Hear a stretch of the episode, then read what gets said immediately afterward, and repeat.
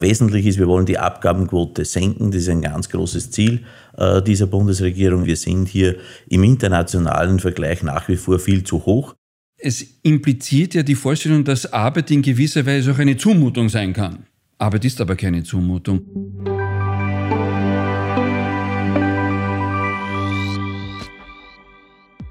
Eine neue Folge aus unserer Podcast-Serie Grundsatz wartet darauf, gehört zu werden. Willkommen und ein herzliches Grüß Gott, sagt Christian Kertel-Audenbach aus dem ersten Bezirk. Wir melden uns für unsere heutige Aufnahme nicht wie gewohnt aus dem Springerschlössl in Meidling, dem Sitz der Politischen Akademie der Neuen Volkspartei, sondern haben unsere Mikros im Parlament aufgebaut. Tapetenwechsel innerhalb Wiens.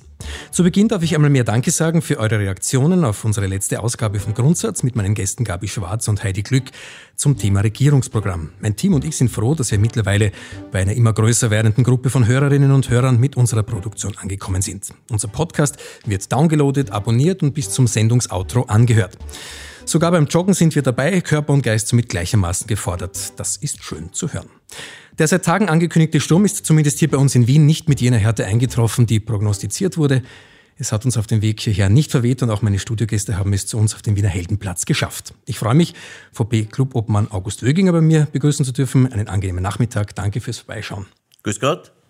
Und sein Erstbesuch bei uns im vergangenen Jahr erlebt sehr zu meiner Freude eine Fortsetzung. Sozial- und Arbeitsrechtler, Universitätsprofessor Dr. Wolfgang Matzal, willkommen in unserer Runde. Grüß Gott. Wir haben heute die Möglichkeit, in unserer neuesten Ausgabe von Grundsatz auch Fragen stellen zu dürfen, die wir in den vergangenen Monaten des Bestehens unseres Podcasts bereits gestellt haben. Die Themen werden dabei von Arbeit, Regierungsprogramm, Familienbonus Plus über Pflege, Lehre, politische Arbeit, Türkis-Grün bis hin zur Steuerreform reichen. Wenig verwunderlich. Wie eingangs bereits erwähnt, lag der Fokus unserer Jänner-Ausgabe ganz beim Thema Regierungsprogramm 2020 bis 2024. Die stellvertretende Generalsekretärin der VP, Gabi Schwarz, stand uns dafür Rede und Antwort. Natürlich interessiert es uns und unsere Hörer, wie Klubobmann August Wöginger denn darüber denkt. Ein umfangreich ausgearbeitetes Papier von Türkis Grün. Was sind aus Ihrer Sicht die markantesten, die wesentlichsten Punkte, die Eckpfeiler dieses Regierungsprogramms? Worauf sind Sie denn stolz? Ich bin überhaupt einmal stolz, dass wir es geschafft haben, äh, dieses Programm mit den Grünen zustande zu bringen.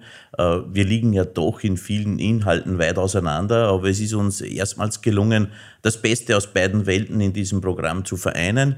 Äh, wir, würde ich sagen, als Volkspartei sind stark verankert im Bereich der Steuerentlastung, im Bereich, dass wir weiterhin eine harte, konsequente Linie in den Fragen der Zuwanderung und der Migration haben, dass wir nicht mehr ausgeben, als was wir einnehmen und dass wir uns auch den Themen wie zum Beispiel der Pflege ganz besonders auch widmen wollen. Und die Grünen sind stark verankert im Bereich Ökologisierung, Klimaschutz, äh, Transparenz, äh, sozusagen als Überschriften. Und ich glaube, wir haben es besser gemacht, als wir das früher mit der Sozialdemokratie vereinbart haben.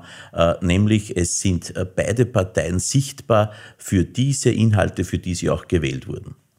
Allen Unkenrufen zu Trotz wird daran gearbeitet und man kann sich freuen, dass dieses Programm, das Regierungsprogramm, das jetzt definiert wurde, dann auch umgesetzt wird.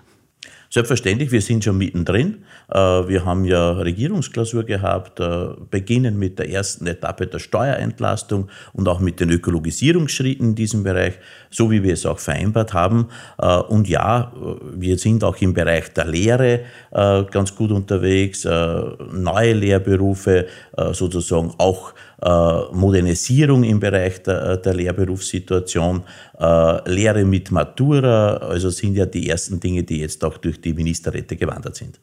Professor Matzel, einige Themen, das ist eigentlich eine Untertreibung, sagen wir viel mehr. Sehr viele dieser Themen werden bereits öffentlich diskutiert und äh, auch von den Medien in unterschiedlicher Weise aufgegriffen. Schlagwort und auch bereits in unserem Podcast zu hören, das Thema Familienbonus Plus. Ein längst überfälliger Schritt hier für eine Entlastung zu sorgen, ein Zeichen zu setzen, Hilfe für die kleinere, kleinste gesellschaftliche Einheit, die Familie, der Schritt in die richtige Richtung. Ich glaube, wir haben hier ein schönes Beispiel, wie kurzlebig das Erinnern ist. Familienbonus Plus ist eine Maßnahme, die in Kraft getreten ist. Äh, das ist insofern nichts Neues. Neu ist eine massive Verbesserung, die jetzt im Raum steht und das halte ich tatsächlich für den nächsten Schritt in die richtige Richtung. Äh, und äh, begrüße ich das auch sehr, dass man hier weiter äh, denkt und auf diesem Pfad bleibt. Im Übrigen ist es aber für mich eben ein schönes Beispiel, wie wenig man bestehende Maßnahmen bereits internalisiert hat, erkannt hat, wertschätzt, sondern immer glaubt, wir müssen was ganz grundlegend Neues machen. Äh, hier hat der Bürger einen großen Anteil, äh, der oft sehr vergesslich ist oder vieles auch nicht mitbekommt. Und ich glaube, als Bürger werden wir alle gut beraten, auch Leistungen der Politik zu sehen, zu schätzen und uns darüber zu freuen, einmal mehr, wenn sie weitergehen. Äh, etwas ganz Neues ist das natürlich nicht die Leistungen der Politik, ähm, die Medien, äh, kommt nicht immer alles beim Wähler, bei der Wählerin an, was die Politik macht? Ich glaube, gerade das Beispiel Familienbonus, äh, das zeigt, dass die Politik sehr wohl bei den Menschen ankommt. Äh, ich habe das im Wahlkampf erleben dürfen, wo Mütter und Väter auf uns zugegangen sind und die gesagt haben, wir, wir wählen diesmal Sebastian Kurz und die Volkspartei, weil wir sind noch nie äh, so stark entlastet worden äh, als Familien mit Kindern, äh, wie das in diesen letzten beiden Jahren der Fall gewesen ist. Und ich glaube, wir haben eines gezeigt, nämlich das auch umzusetzen in der Politik, was wir vor der Wahl auch versprochen haben. Der Familienbonus ist das Paradebeispiel für die letzte Legislaturperiode, dass wir ihn jetzt ausweiten von 1500 auf 1750 Euro und auch im unteren Einkommensbereich von 200 250 auf 350 Euro, äh, glaube ich, ist ein ganz wichtiges Signal. Äh, und die Menschen wissen ganz einfach, dass sie sich auf diese äh, Politik auch verlassen können. Schlagwort Entlastung, aber auch ganz generell für die österreichischen Arbeitnehmerinnen und Arbeitnehmer. In welcher Form passiert diese Entlastung? Wie darf man sich die Entlastung vorstellen? Die alles entscheidende Frage, wie merke ich es im Börsel? Wie wirkt es sich bei mir persönlich als, als Österreicherin, als Österreicher aus? Das ist ja die wichtigste Frage. So ja. ist es. Wie spürt man es letzten Endes auch im Göttaschel? Äh, und wir entlasten, indem dass wir die Steuersätze absenken. Ja, von 25 auf 20, der sogenannte Eingangssteuersatz, äh, ist der erste Schritt, wo wir absenken. Das sind eher die untersten Einkommen äh, in diesem Bereich. Wir wollen auch dort beginnen. Das haben wir auch in der letzten Periode gemacht, wie wir die Arbeitslosenversicherungsbeiträge zwischen 1350 und 1950 brutto äh, abgesenkt haben, weil es uns wichtig ist, dass wir dort auch das erste Signal hingeben. Die, die weniger verdienen, sollen auch als erstes entlastet werden. Und dann werden wir fortsetzen äh, mit den weiteren Steuerstufen von 35 auf 30 Prozent, von 42 auf 40 Prozent. Insgesamt rund 4 Milliarden äh, Entlastung für alle Steuerzahlerinnen und Steuerzahler.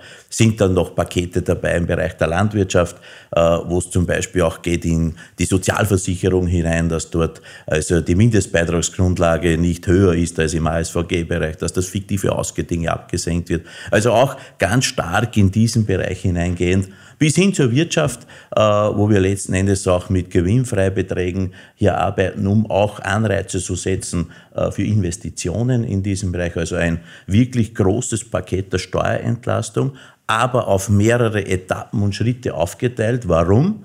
Damit wir es uns auch leisten können. Ja, wir wollen äh, ein ausgeglichenes Budget in den nächsten Jahren. Daher kommt diese Entlastung in Schritten und beginnen tun wir bei jenen, die weniger verdienen, damit die auch gleich spüren. Professor Matzel? Ja, ich glaube auch, es ist sehr wichtig, Menschen zu entlasten. Ein wichtigster Schritt aber dabei ist, im Bereich der Sozialversicherungsbeiträge vorzugehen, weil Steuerentlastung natürlich nur bei jenen wirksam wird, die überhaupt Steuer zahlen. Das sind gut 40 Prozent der äh, Einkommensempfänger in Österreich ja nicht der Fall, weil der Steuertarif sie nicht mehr erfasst. Äh, deswegen ist wichtig, bei der Sozialversicherung hier äh, methodisch vorzugehen, weil die tatsächlich alle Einkommensempfänger äh, erfasst und insofern die Abgabenlast bei allen Einkommensempfängern reduzieren kann.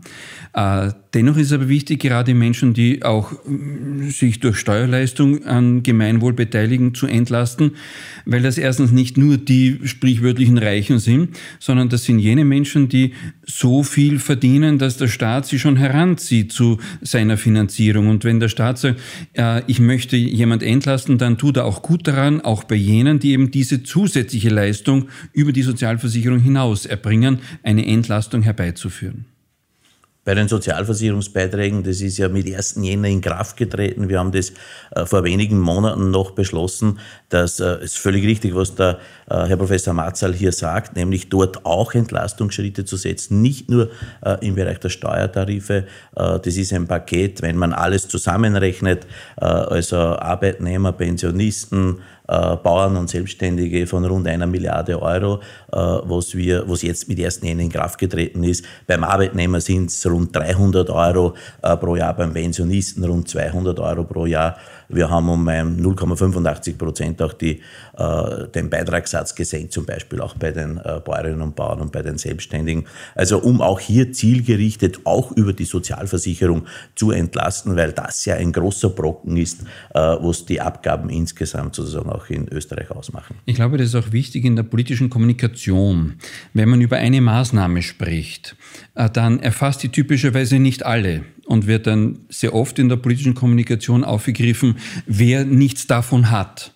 Dass gerade diese Menschen dann vielleicht von einer anderen Maßnahme profitieren, geht dann in politischen Diskussionen unter und bleibt für die Menschen nur ein schaler Beigeschmack über. Und das bedauere ich sehr, weil es geschieht an sich sehr viel Gutes im Zusammenwirken verschiedener Mechaniken und das gehört auch in der Kommunikation offengelegt. Unumgänglich das Thema Steuerreform. Grob skizziert, wie schaut diese Steuerreform aus? Was wird reformiert? Wo kann an der Stellschraube des Systems denn dann tatsächlich noch nachhaltig gedreht werden, um hier einen positiven Effekt zu erzielen? Was? Und damit greife ich eine Frage auf, die mir im Zuge eines Telefonats mit einem Hörer gestellt wurde. Was unterscheidet denn diese Steuerreform von den vorangegangenen? Der Kurier schreibt zum Beispiel von einer Zitzerlweisen Reform. Professor Matzer, scheibchenweise Reform oder doch größere Schritte? Äh Sozialpolitik ist geprägt durch ein Gesetz, das ein belgischer Sozialpolitiker in den 60er Jahren formuliert hat, das Gesetz der kleinen Schritte. Das hängt damit zusammen, dass man in öffentlichen Haushalten, die ja zu über 90 Prozent durch langfristige gesetzliche Verpflichtungen verplant sind, äh, nicht von heute auf morgen Milliarden bewegen kann. Und das hängt aber auch damit zusammen, dass das politische System Gesetze äh, nicht von heute auf morgen mit fundamentalen Veränderungen beschließen kann. Daher ist es wichtig, dass man sich auch als Bürger diesem Gesetz der kleinen Schritte unterwirft und sagt, ja, es ist gut, dass es schrittweise geschieht, weil da ist die Gefahr, dass große Verletzungen entstehen, gering. Da ist die Gefahr gering, dass man äh, Fehler macht mit großen Auswirkungen gering. Aber es ist natürlich die Kehrseite der Medaille, dass man die kleinen Schritte oft nicht sieht, erkennt und wertschätzt. Auch, auch hier trete ich dafür ein, dass man Politik mit Augenmaß unterstützt, wertschätzt und unterstützt und nicht Politik überfordert, indem man nach dem riesigen Entwurf schreit. Riesige Entwürfe auf einmal auf einen großen Schritt zu machen, das ist typischerweise ein Kennzeichen von Diktaturen und das wünsche ich mir nicht in unseren Gegenden kann man nur unterstreichen. Äh, ich glaube, wesentlich ist, wir wollen die Abgabenquote senken. Das ist ein ganz großes Ziel äh, dieser Bundesregierung in Richtung 40 Prozent. Wir sind hier im internationalen Vergleich nach wie vor viel zu hoch. Daher wollen wir den Faktor Arbeit diesbezüglich entlasten. Wir wollen, dass den Menschen mehr netto vom Brutto letzten Endes übrig bleibt. Äh, das ist ein Bündel von Maßnahmen, die hier in Schritten gesetzt werden. Warum? Weil wir das Budget äh, nicht überbelasten wollen. Wir wollen nicht mehr ausgeben, als was wir einnehmen.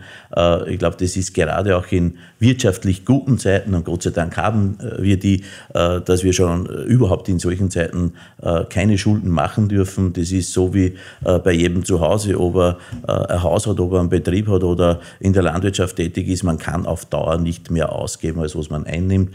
Diesem Prinzip wollen wir treu bleiben und trotzdem entlasten. Wir haben gezeigt in den letzten beiden Jahren, dass das möglich ist und das wollen wir auch fortsetzen. Ich möchte das unterstreichen mit dem ausgeglichenen Haushalt. Für mich ist das auch eine Frage der Generationengerechtigkeit. Äh, ausgeglichene Haushalte äh, sind nicht quasi ein äh, Popanz, wo man unterstellt, ja, die typische schwäbische Hausfrau. Das wird oft lächerlich gemacht. Aber wir müssen uns schon fragen, was bedeutet es, wenn man Schulden hinterlässt? Das bedeutet, dass man entweder den Schulden gleichwertige Investitionen hinterlässt, dann darf man Schulden machen. Wo das aber nicht der Fall ist, ist es schlichtweg unethische Einschränkung des Handlungsspielraums der nächsten Generation.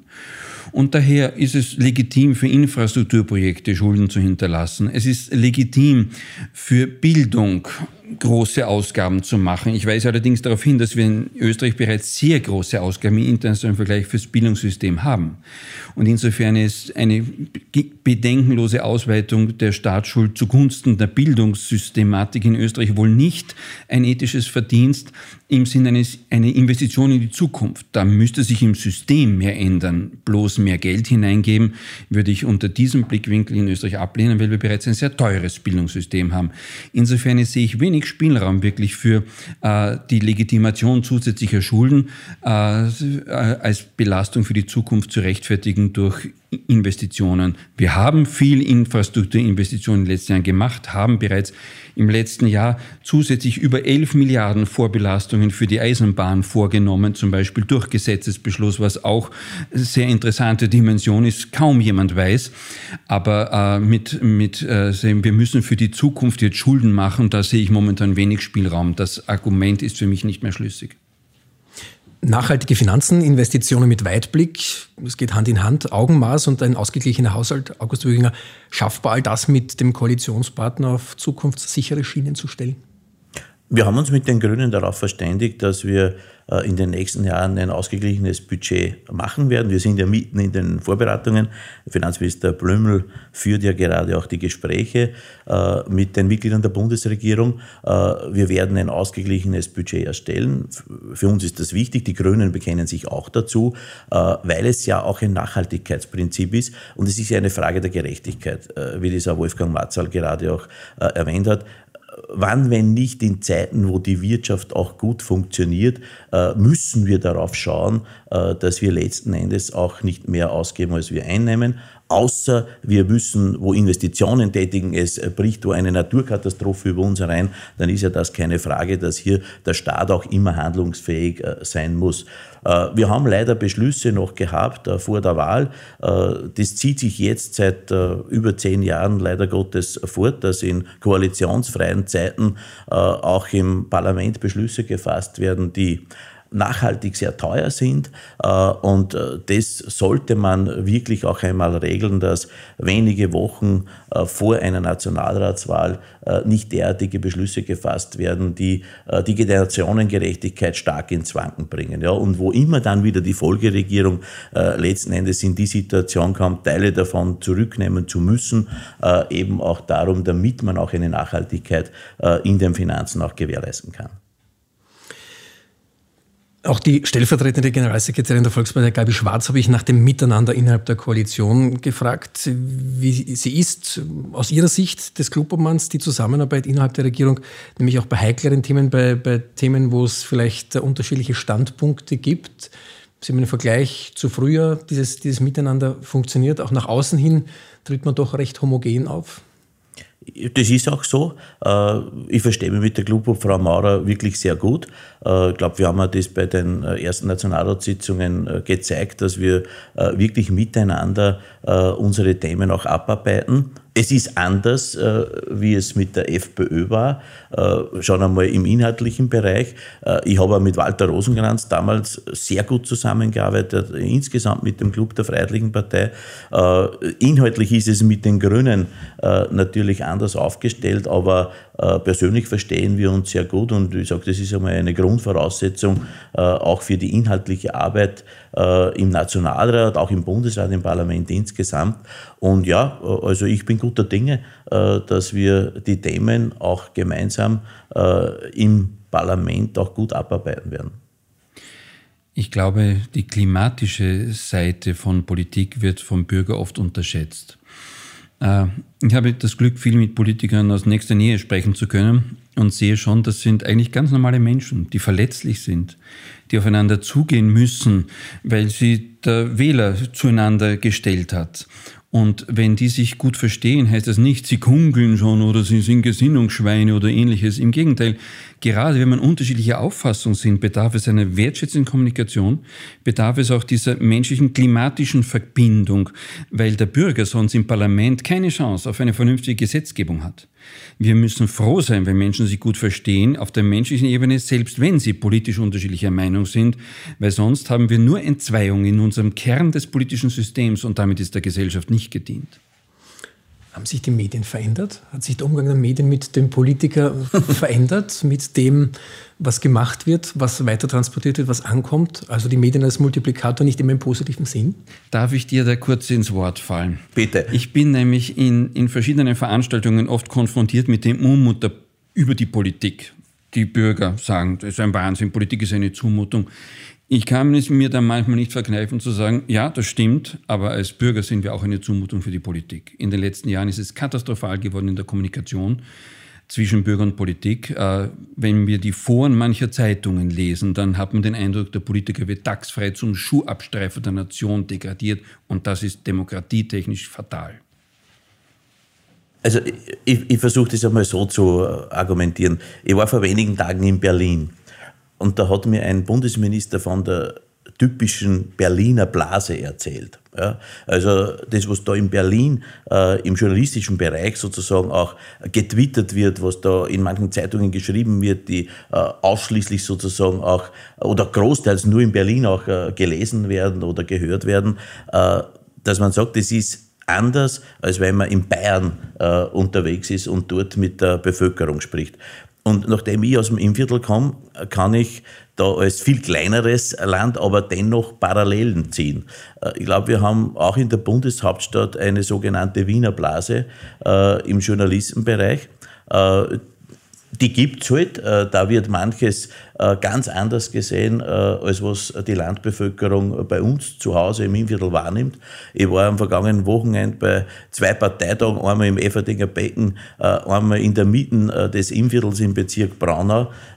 Und mich hat kein Mensch darauf angeredet, was eigentlich die ganze Woche in Wien von den Journalisten bespielt wurde. Also irgendwie haben wir da schon eine, eine völlige andere Sicht äh, der Dinge zwischen Wien, zwischen äh, der Journalisten oder der Medienblase, die es hier gibt, und zwischen dem, äh, was die Bevölkerung in vielen Gebieten im ländlichen Raum oder in den einzelnen Bundesländern auch wirklich wahrnimmt. Und das ist das, was ich so spüre, wenn ich am Wochenende bei mir zu Hause unterwegs bin, wenn ich da direkt den Kontakt zu den Bürgerinnen und Bürgern habe. Aber es wird alles seine Berechtigung haben. Wahrscheinlich braucht man auch alles.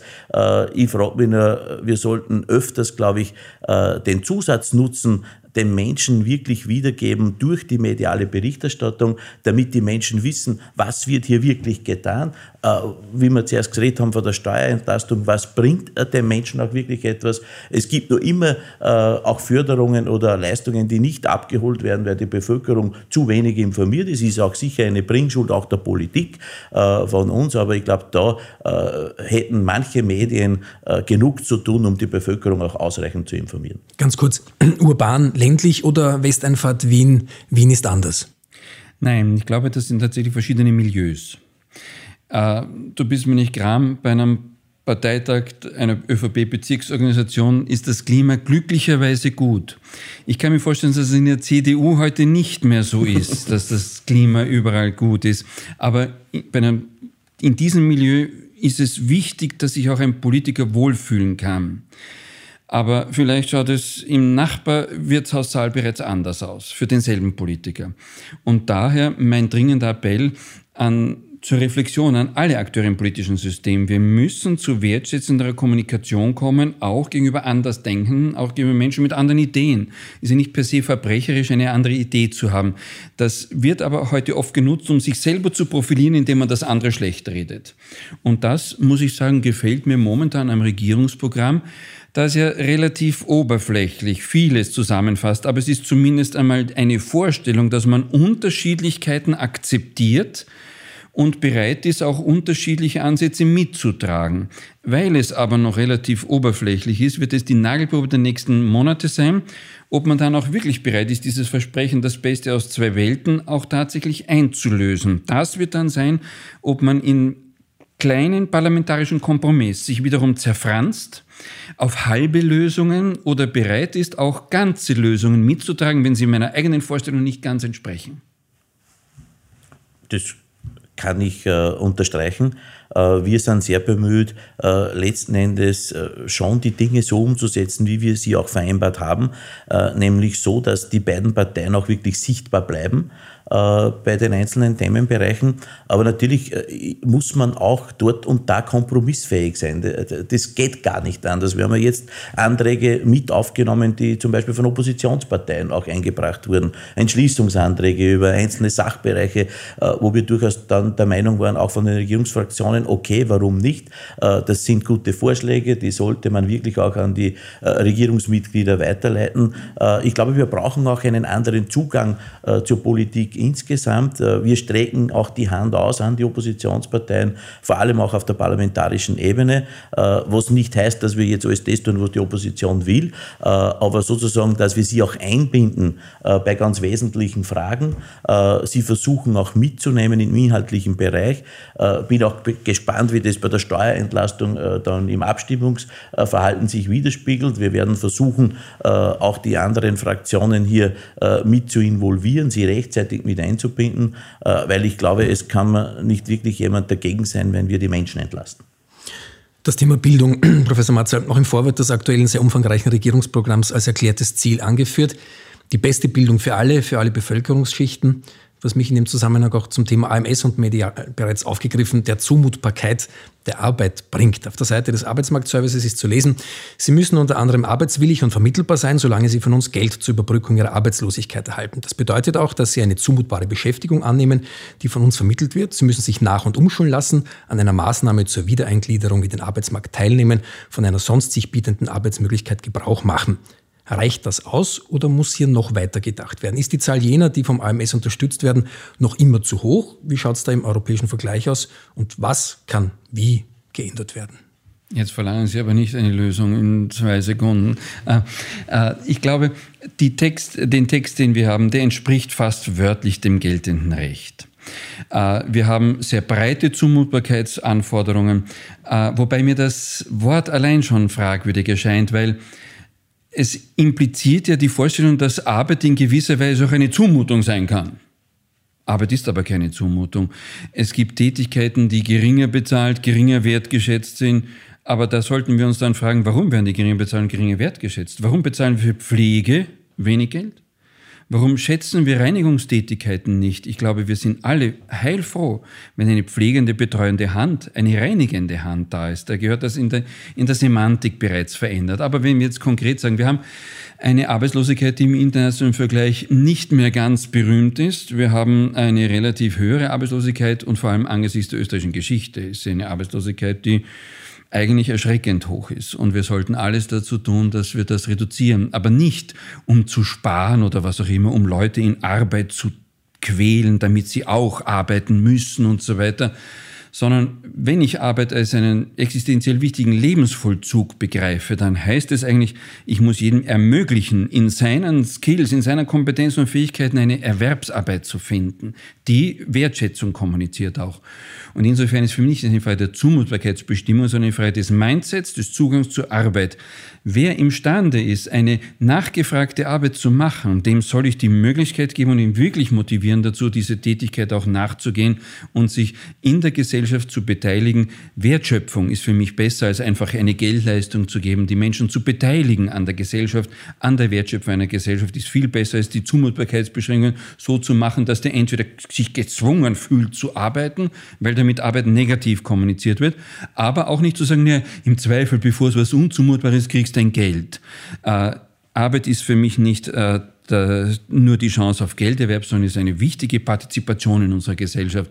In diese Richtung muss man das Mindset drehen. Und da gibt es dann viele, viele kleine Schrauben. Die Zumutbarkeitsbestimmungen selbst sind es eigentlich nicht, aus meiner Sicht, weil die sind, wie gesagt, sehr, sehr umfassend bereits geregelt. Es ist eher eine Frage mancher Begleitregelungen. Wenn jemand zum Beispiel, und sei es als junger Mensch mit 20, 25, für eine Saison nach Tirol gehen sollte, um dort Kellner oder was auch immer, im Küchendienst, Koch, was auch immer, tätig zu sein, dann ist das zweifellos zumutbar. Ein Problem kann daraus entstehen, dass er vielleicht hier seine Wohnung nicht mehr hat und aufgeben muss. Also würde es eher bedürfen einer Unterstützung in diesem zusätzlichen Mietaufwand als, äh, na, das ist nicht zumutbar und daher bekommen Sie Arbeitslosengeld in dieser Zeit. Es sind eher die Begleitmaßnahmen zum äh, Arbeitslosensystem, das, ich wiederhole mich jetzt hier, das meines Erachtens schon sehr gut aufgebaut ist.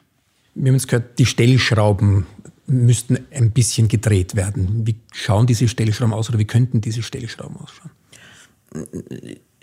Ich möchte, anschließen beim Wolfgang Matzal. Ich glaube, es ist ganz wichtig, dass äh, Arbeit letzten Endes bedeutet auch äh, Lebensinhalt. Und äh, ich glaube, unsere Aufgabe ist es, zu unterstützen, dass die Menschen auch die Arbeit finden und bekommen, wo sie sich einigermaßen wohlfühlen und wo sie sagen, okay, das ist etwas, was ich auch gerne mache, weil das ist motivationssteigernd, äh, es ist letzten Endes auch die Leistung eine ganz andere, als wie wenn ich in einen Job hineingedrängt werde, den ich eigentlich gar nicht machen will oder wo ich eher das Gefühl habe, ich muss das jetzt tun.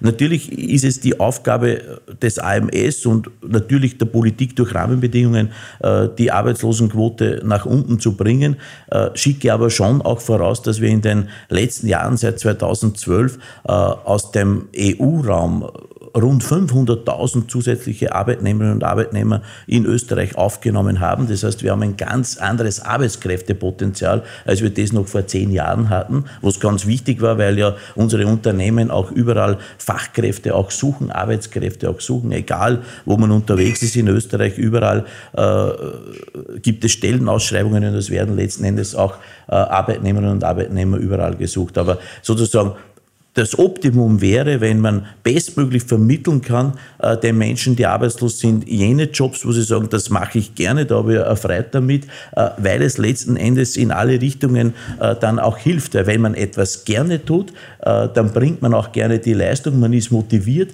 man bildet sich fort. Äh, sozusagen, und das wird immer wichtiger, auch im, äh, im Alltagsleben, auch in der in, in, der, in der Arbeitswelt. Und ich glaube, da sollten wir vernünftige Rahmenbedingungen setzen. Dass wir ein Ost-West-Gefälle haben, äh, das ist bekannt. Äh, wir werden aber nicht sagen, jetzt müsst ihr alle von Wien oder von Speckgürtel, von Wien nach Vorarlberg und Tirol in die Gastronomie. Das wird so nicht helfen. Anreize zu setzen, halte ich für sinnvoll.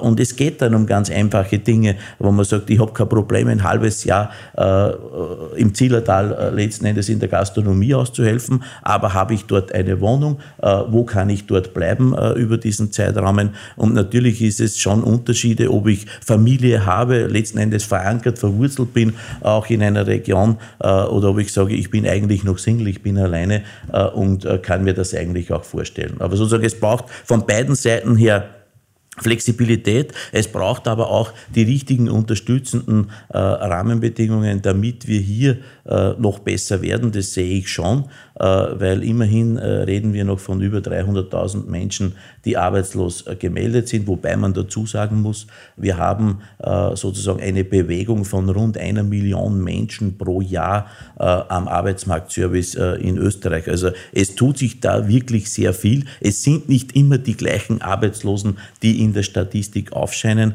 Aber ich glaube, äh, wir sollten hier, das Ziel muss sein, die Menschen äh, in einen Job zu bringen und, und zwar in einen Job, den sie auch gerne machen. Ja, das ist eine Frage des Mindsets. Wann macht man einen Job gerne, wenn er wertgeschätzt ist? Wenn man Arbeitsbedingungen hat, die zumutbar sind, das ist heute bei uns durch das Arbeitsrecht sichergestellt. Wir haben ein gutes Arbeitnehmerschutzrecht, wir haben gute Kollektivverträge und so weiter. Äh, sehr oft finden wir Handhabungen, die dem Gesetz nicht entsprechen. Und da wird das dann für die Leute natürlich madig. Und dann haben wir ein gut ausgebautes System der Mindestsicherung. Da muss man dann auch fragen, früher oder später, hm, vielleicht erklärt sich ein Teil des Ost-West-Gefälles aus den unterschiedlichen Mindestsicherungsbedingungen in Wien. Und äh, müsste man dann eben auch sagen, Vielleicht sollte die Mindestsicherung dann sich beschränken, zum Beispiel auf diesen Wohnzuschuss, den ich vorhin erwähnt habe. Wenn jemand woanders eine Arbeit findet, dass er hier seine Wohnmöglichkeit nicht aufgeben müsste. Das bedürfte dann neuer Weichenstellungen im, in der gesetzlichen Ebene, das ist klar. Aber ich glaube, hier sollten wir uns wirklich den Luxus leisten, kreativer zu denken als bisher und nicht zu sagen, entweder Arbeitslosengeld oder Kollektivvertragslohn. Dazu sind die Unterschiede heute oft zu gering, als dass die Menschen wirklich sich motiviert fühlen, in die Erwerbsarbeit wiederum zu gehen. Äh, das, was Gustav Jünger angesprochen hat, ich glaube, das ist aber auch sehr wichtig, dass wir sehen, wir haben eine sehr, sehr große Fluktuation. Im Schnitt ist statistisch gesehen im Grunde genommen jeder alle drei bis vier Jahre von Arbeitslosigkeit betroffen. Wir haben eine hohe Fluktuation, aber gleichzeitig eine äh, relativ höhere Gesamtbeschäftigungsquote. Das System muss halten, das ist wichtig. Die einzelne Firma wird nicht Lifetime Employment mehr in Österreich geben können. Das hängt von Globalisierung und allgemeinen Wirtschaftsbedingungen ab. Aber wir sollen nie die Freude verlieren an Arbeit und wir sollten auch Arbeit nie als die werden wir schon schauen, dass wir zwingen, wieder arbeiten zu gehen, negativ konnotieren, weil dann verliert man tatsächlich die Freude daran. Also der Aufhänger dieses unzumutbar ist schon mal schlecht ja. definiert, ist ja. schon mal schlecht gewählt. Karriere mit Lehre hieß vor einigen Jahren ein Slogan, der noch immer nichts an Aktualität verloren hat, dass die Ausbildung der Lehre aufgewertet werden muss.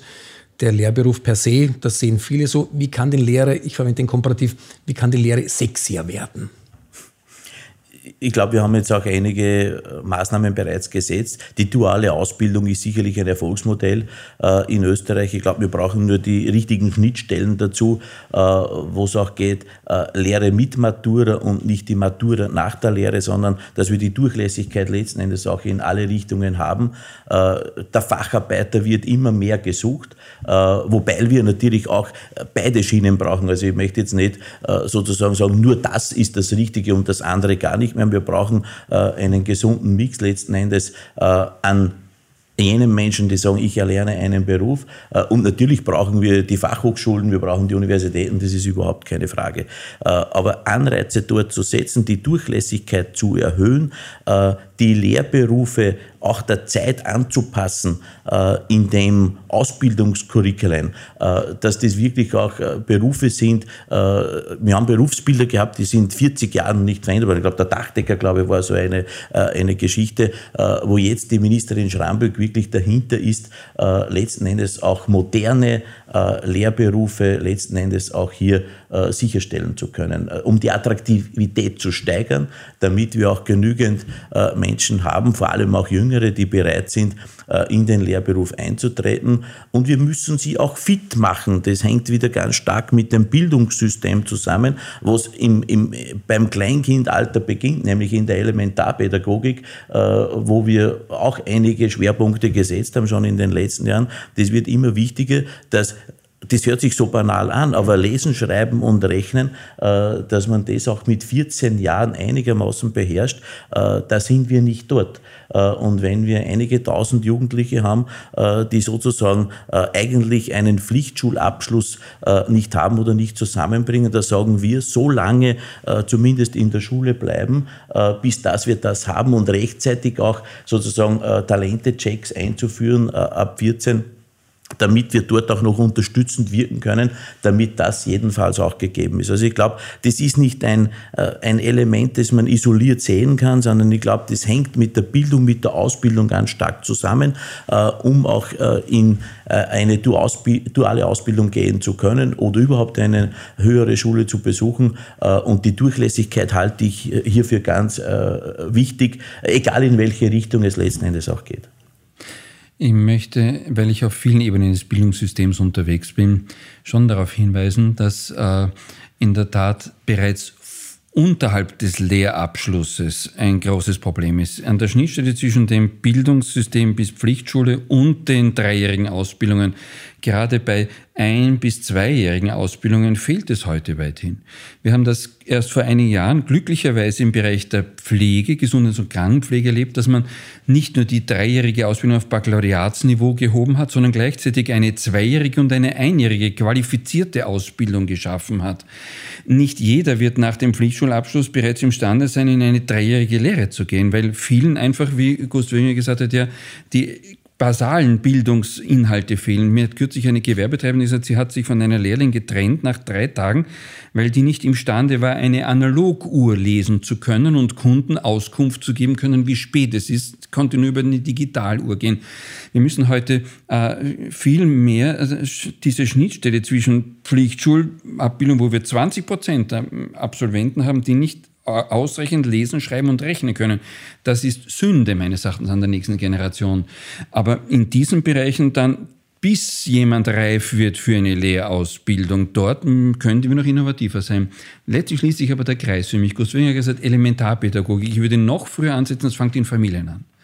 Und Familien müssen imstande sein, Arbeitshaltung, Pünktlichkeit, wertschätzende Kommunikation, Uhren lesen, lesen, äh, die Anfänge des Lesens beizubringen, zu vermitteln. Dazu brauchen sie Zeit. Und insofern ist Themen wie der Familienbonus ganz wichtig, damit die Menschen wiederum mehr Möglichkeiten haben, sich auch den Kindererziehungen zu widmen.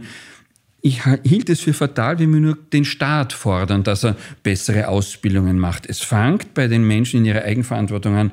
Wer Kinder in die Welt setzt, soll auch eine Freude daran haben, sie an der Gesellschaftsfähigkeit zu begleiten. Das können wir ermöglichen unter anderem durch finanzielle Entlastung derer, die sich durch Steuern beteiligen an der Gesellschaft und durch Alimentationsleistung, indem sie Kinder haben. Insofern ist der Familienbonus Plus für mich eine ganz eine wichtige Maßnahme im Gesamtpaket bis hinein zum Bildungssystem.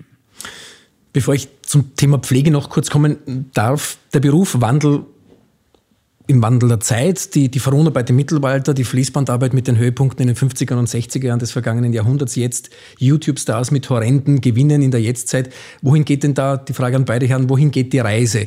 Äh, mein Jüngster hat mich heute gefragt, gibt es den Job des Moderators in 20 Jahren noch? Auf welches Berufspferd müsste man den setzen? Wollen wir jetzt Kaffeesud lesen? Wollen wir Sie beruhigen? Als Politiker würde man wahrscheinlich sagen, Sie brauchen sich keine Sorgen machen. Nein, aber das wäre verantwortungslose Politik und insofern ist es von Gustav Jünger nicht zu erwarten, wenn ich das vorgreifen darf.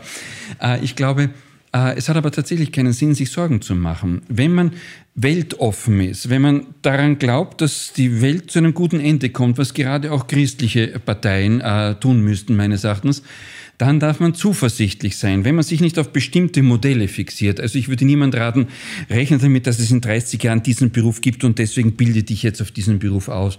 Das ist für mich keine weltoffene Vorstellung, kein Zugang zu, einem, zu einer Welt, die in großer Entwicklung und Veränderung glücklicherweise ist äh, sondern man muss offen sein, man muss so viel wie möglich aus sich selbst machen können und so viel wie möglich an äh, Kenntnis, Fähigkeiten, Kompetenzen, Wissen erwerben. Dann kann man zuversichtlich gerade in einer Demokratie wie Österreich an die Gesellschaft herangehen und sagen, die Gesellschaft wird mich unterstützen, wenn ich alles, was ich kann und von der Gesellschaft bekommen habe, auch bereit sind, in meiner eigenen Entwicklung einzubringen und weiterzugehen. Wie das konkret ausschauen wird, das würden wir wirklich lieber den Kaffeehäusern überlassen dann tun wir das.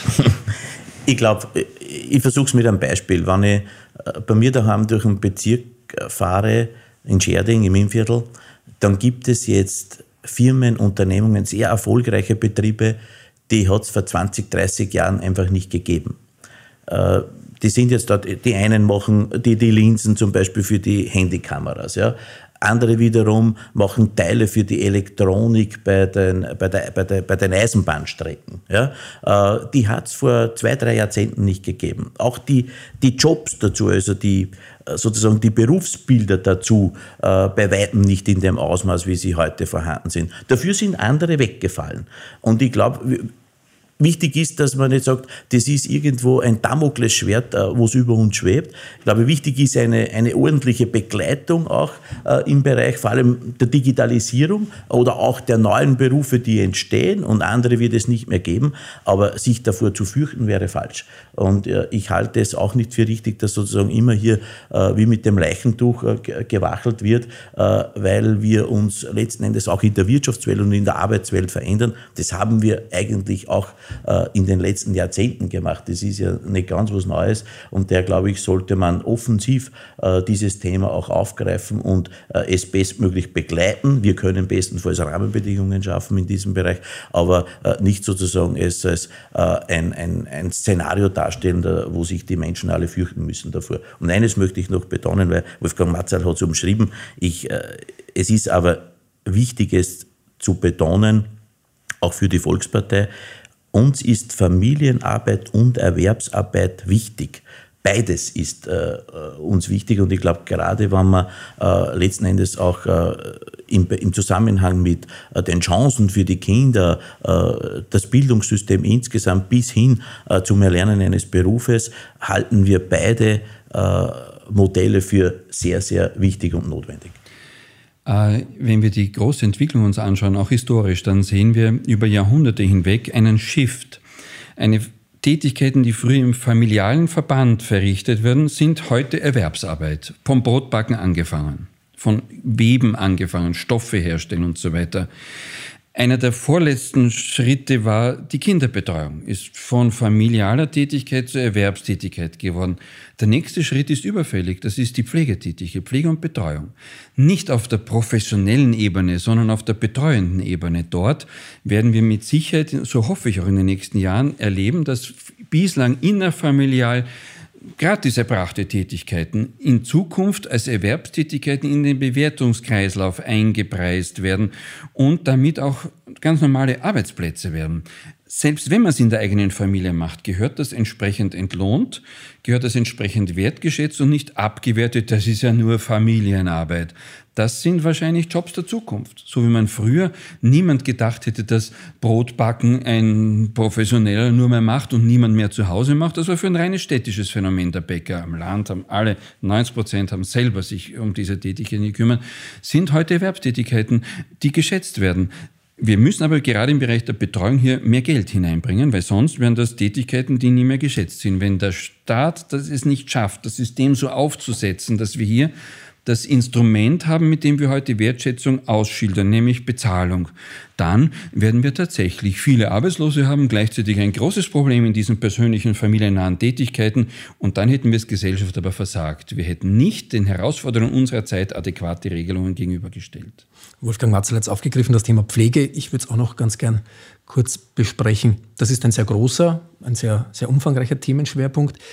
Die Geschäftsführerin des Hilfswerks Österreich, Elisabeth Anselm, war bei uns zu Gast. Ein sehr großer finanzieller Brocken, der in den kommenden Jahren sicher nicht kleiner wird. Ähm, wie schaut es Ihrer Einschätzung nach aus? Wie kann dieser, dieses Thema Pflege in Angriff genommen werden? Was müsste da passieren? Was passiert? Das hat einen äh, großen Raum auch eingenommen bei den Koalitionsverhandlungen. Ich durfte ja das mit der Vizebürgermeisterin Heben äh, auch sozusagen äh, ausverhandeln. Wir haben einmal ein paar Eckpunkte niedergeschrieben. Ja, die Details sind natürlich noch ausständig. Aber äh, worum geht es in erster Linie?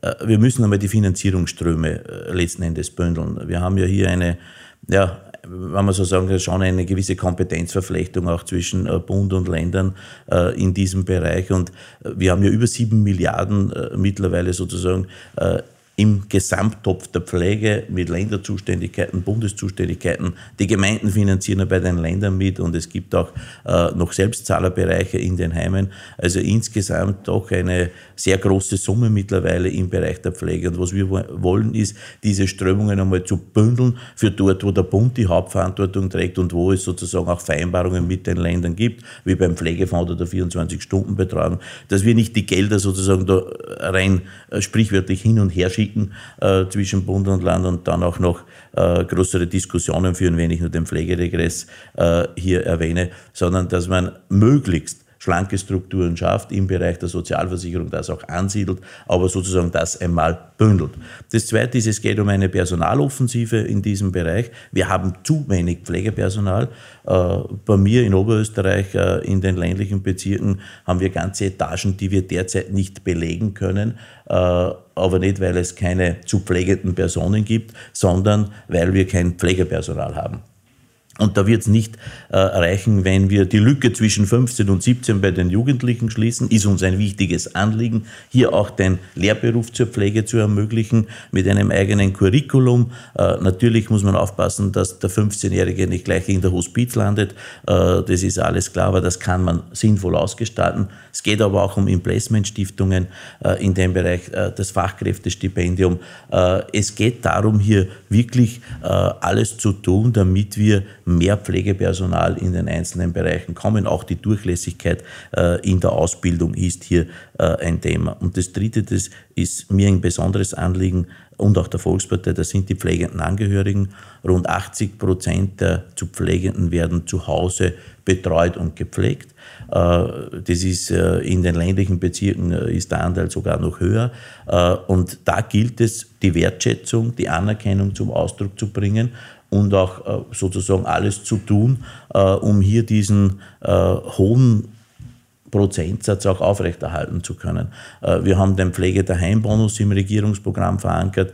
Äh, wir brauchen auch ein Schnittstellenmanagement. Äh, wir haben die Community Nurse, also eine Gemeindeschwester hier auch mit verankert, wo wir sagen, das ist sozusagen eine Anlaufstelle. Da geht es ja darum, vom Essen auf Rädern. Über das brauche ich eine mobile äh, Alpenbetreuung, äh, ein Rufhilfesystem ja, äh, für Menschen, die halt auch äh, noch alleine sind in den Häusern. Ist ja immer mehr der Fall, äh, auch äh, in unseren ländlichen Gebieten. Sozusagen wo ich ein Schnittstellenmanagement habe, um bestmöglich auch die pflegenden Angehörigen zu servicieren. Wir haben 950.000 äh, Menschen, die hier äh, direkt oder indirekt berührt sind äh, von äh, dieser Pflegethematik. Und daher, glaube ich, ist wirklich auch alles zu unternehmen, um hier bessere Rahmenbedingungen zu schaffen. Es geht auch um die Pensionsversicherung für die pflegenden Angehörigen. Äh, da haben wir schon einiges getan, aber wir wollen hier äh, einzelne Lücken noch schließen in diesem Bereich, äh, um auch zu signalisieren, dass uns das ein ganz besonderes Anliegen auch ist und wir wollen das auch wirklich wertschätzen. Ja. Äh, ich glaube, das große Problem ist, was jetzt auch angesprochen ist, nicht nur die Finanzierung, sondern vor allem, woher bekommen wir genug Hände? Das mit der familiennahen Pflege und Betreuung wird in der nächsten Generation mit Sicherheit abnehmen, weil äh, momentan noch der Babyboom imstande ist, das zum Teil zu machen. Wenn der Babyboom selbst gepflegt und betreut werden muss und schmälere nachrückende Generation da ist, dann wird das kritisch sein, selbst wenn genug Geld da wäre, was ja auch nicht ganz sicher ist. Aber ich glaube, es beginnt tatsächlich bei der Frage, wie benennen wir das Thema? Wenn man Pflege über das Ganze äh, setzt als Label, dann wird das in eine bestimmte medizinnahe, schwer betreubare Personen und so weiter Richtung gedrängt. Es geht aber in Wahrheit um eine Vielzahl von Tätigkeiten, die die wir heute fast jedem Zivildiener zumuten. Es geht darum, dass jemand mit Menschen einkaufen geht. Es geht darum, dass jemand mit Menschen sich hinsetzt und ihnen was vorliest, Depressionsprophylaxe betreibt, damit es gar nicht zu dieser Schwerstpflegesituation kommt, die dann wirklich früher oder später nur professionelle Kräfte wirklich schaffen können. Es geht darum zu aktivieren. In Dänemark es, sind die Systeme nicht darauf aufgebaut, dass man für Leute, die zu Hause sind, Essen bringt und äh, für die Leute einkauft, sondern dass man mit den Leuten einkauft, aktiviert, solange es irgendwie möglich ist. Und das sind Tätigkeiten, die der Österreicher nicht mit dem Begriff Pflege verbindet, assoziativ. Das sind aber die Masse von Tätigkeiten, die wir brauchen werden, damit wir dann für die wirklichen Pflegetätigkeiten jene hoffentlich nur kleine Zahl von Menschen auch wirklich finden, die das professionell machen können. Ich glaube, auch wir sollten hier neue Begriffe finden, uns neuen Begrifflichkeiten öffnen. Ich spreche immer nur von Betreuung auch. Das ist ein kleiner Versuch, das ein bisschen in eine andere Richtung zu drehen, aber vielleicht gibt es, gibt es ganz andere Begleittätigkeiten und so weiter. Wir müssen das auch anders nennen, damit im Mindset das erkannt wird als eine wichtige Jobchance für viele Menschen auch, die nicht eine Zumutung darstellt. Also einerseits neue Definition, neue Begrifflichkeit, auf der anderen Seite Begriffe, damit sind wir beim Schlussstatement, die uns geläufig sind, christlich, sozial, nachhaltig, selbstbestimmt, der Mensch im Mittelpunkt, Personalität, Subsidiarität, Solidarität, mein Gast, Altabt Gregor Henkel-Donnersmarck, habe ich im Rahmen unseres Podcasts nach genau diesen Worten und diesen Werten und deren Wichtigkeit gefragt. Die Volkspartei steht auch weiterhin wie keine andere Partei genau dafür. Natürlich, die christliche Soziallehre nimmt nach wie vor einen großen Stellenwert ein, wobei schon auch äh, die Eigenverantwortung äh, des Menschen insgesamt äh, eine große Rolle spielen muss. Es kann nicht alles der Staat letzten Endes erledigen und ich gerade in dem Zusammenhang, wenn es um Betreuung geht, ja, wir bauen zum Beispiel ganz stark auch das Netz der Nachbarschaftshilfe gerade auch aus in den ländlichen Regionen. Wir haben ja rüstige Pensionistinnen und Pensionisten, Gott sei Dank, die mit 65 noch lange nicht zum alten Eisen gehören und bei uns wird das jetzt aufgebaut zum, ich bin ja ehemaliger Rotkreuz-Mitarbeiter, hier auch diese äh, Nachbarschaftshilfegruppen zu organisieren. Da geht es um Einkaufen gehen, äh, da geht es um Holz ins Haus tragen für den Kachelofen, da geht es um äh, Schneeräumen bei der Gartenarbeit helfen. Viele ältere Menschen leben äh, alleine oder zu zweit in ihren Einfamilienhäusern äh, mit einem kleinen Garten.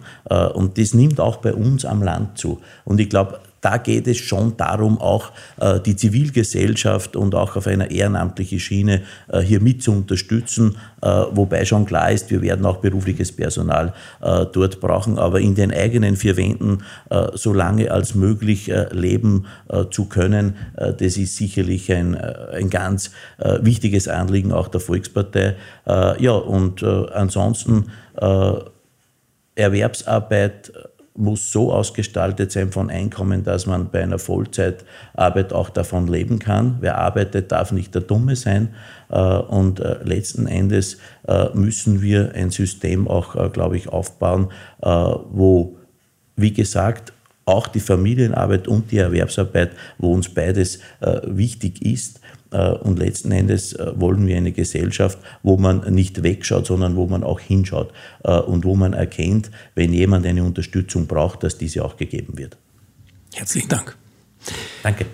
Ein Blick auf die Uhr zeigt, Tempus fugit meinen beiden Gästen an dieser Stelle. Vielen Dank für Ihre Zeit, Ihr Kommen und Ihre Antworten. Ich hoffe, dass es nicht der letzte Besuch bei uns im Grundsatzstudio war, das wir heute im Parlament aufgebaut haben. Danke dem Clubobmann der Volkspartei August Wöginger und vielen lieben Dank für Ihren Besuch, Universitätsprofessor Dr. Wolfgang Matzal. Auf Wiederhören. Wiederschauen. Der Blick hinein in das aktuelle Programm bzw. die momentan vorherrschenden Themen der Politischen Akademie der Neuen Volkspartei sind seit Beginn unserer Podcast-Serie ein fixer Bestandteil unserer Sendungen. Bettina Rausch, die Präsidentin der Akademie, hört uns, was uns freut und ist via Facebook, Podcast und Instagram bestens verbunden, connected, trotz ihrer Babypause. Ihren Part darf deshalb in aller Kürze einmal mehr ich übernehmen, um die thematischen Hotspots innerhalb der Mauern des Meidlinger Springerschlössers anzusprechen. Als da wären im März zwei große Schwerpunkte. Unter dem Motto für uns in der Regierung, mit uns im Gespräch Gespräch stellen sich die neuen Regierungsmitglieder aus dem Team von Sebastian Kurz auf der Politischen Akademie vor. Politisch und persönlich mit spannenden Gesprächspartnern, die Termine und Eckdaten online auf unserer Website. Und Digitalisierung, einer der Jahresschwerpunkte. Der Politischen Akademie geht es dabei um die Frage, wie sich Digitalisierung auf die Gesellschaft, auf unser aller Zusammenleben auswirkt. Dazu gibt es im März gleich zwei Veranstaltungen. Bei einem Startup-Event geht es um Innovationen für den Start von morgen und in der Buchpräsentationsreihe Aufgeblättert werden Bücher über Digitalisierung vorgestellt und mit den Autoren diskutiert. Alle Infos dazu finden sich gewohnt kompakt auf unserer Homepage auf www.politische-akademie. AT. Dann kommt bekanntlich auch heuer wieder Ostern. Davor arbeiten wir hier noch an einer neuen Ausgabe von Grundsatz und werden dann wie gewohnt über die folgenden thematischen Highlights informieren. Das war, liebe Hörerinnen und Hörer, unsere neueste Ausgabe von Grundsatz. Ich danke für euer Dabeisein und schon jetzt herzlichen Dank für eure Anmerkungen und Mails. Auch dafür, dass ihr unseren Podcast weiterleitet, liked und so einem größeren Kreis Interessierter zugänglich macht. Zu finden ist die heutige Ausgabe auf unserer Website www.politische-akademie.at sowie natürlich auf allen gängigen wie bekannten Plattformen anhör, downloadbar, kann abonniert und gemocht werden. iTunes, Spotify wollen wir hier nicht unerwähnt lassen. Ich freue mich auf ein Wiederhören bei dieser Produktion der Politischen Akademie und Missing Link. Bleibt gesund und fröhlich. Euer Christian Gerd Laudenbach.